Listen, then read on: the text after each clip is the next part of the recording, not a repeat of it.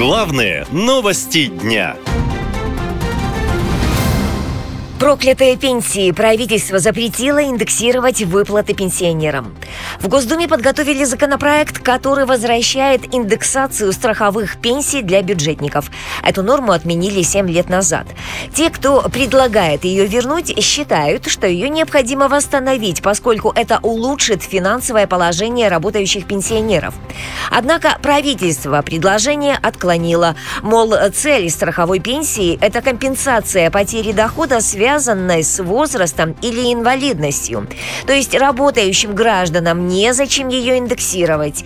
Эксперты такой отказ объясняют по-своему. Чем больше денег власти выделяют на спецоперацию, тем меньше остается на нужды россиян, говорит экономист Александр Савченко.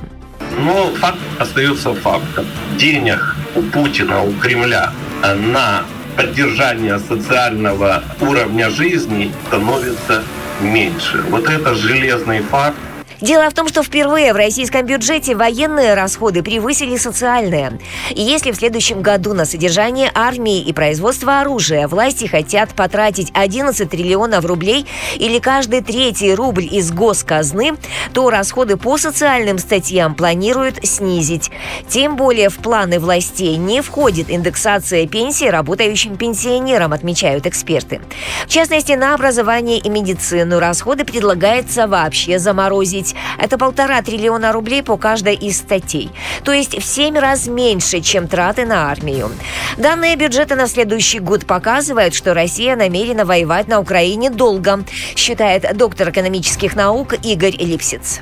Но во время Великой Отечественной войны СССР так тратил.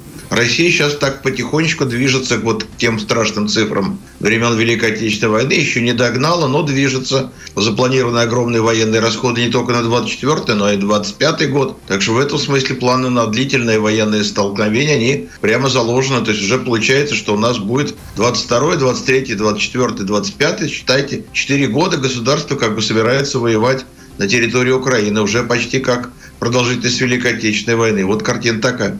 Россия – страна пенсионеров. Их больше 40 миллионов россиян. Это 30% жителей страны. Государство регулярно дает пенсионерам обещания, затевает реформы, придумывает бальную систему, делит отчисления на страховую и накопительную части, но результата нет. Пенсии едва превышают прожиточный минимум, а их рост может разве что покрыть инфляцию. Сами пенсионеры регулярно жалуются на недоступность продуктов и лекарств. Однако не только пенсионеры пенсионерам живется сейчас непросто. Экономика вошла в проблемный период, так что россиянам стоит готовиться к тяжелой жизни, считает политолог Валерий Соловей. Готовиться надо к ухудшению э, положения социально-экономического, к снижению жизненного уровня, дезорганизации финансово-банковской системы. И в конце концов надо готовиться к вакханалии, внутренней вакханалии. Вот та кровь, которая льется сейчас на внешних рубежах России и за рубежами России, она неизбежно вернется в Российскую Федерацию. Чтобы помочь пенсионерам, в Госдуме предлагают обеспечить граждан продуктовыми карточками и бесплатной едой, у которой истек срок годности. А предприниматели хотят поощрять налоговыми преференциями, чтобы они организовывали полки с просрочкой для социально уязвимых категорий граждан. Наша лента. Веселим, сообщаем, удивляем.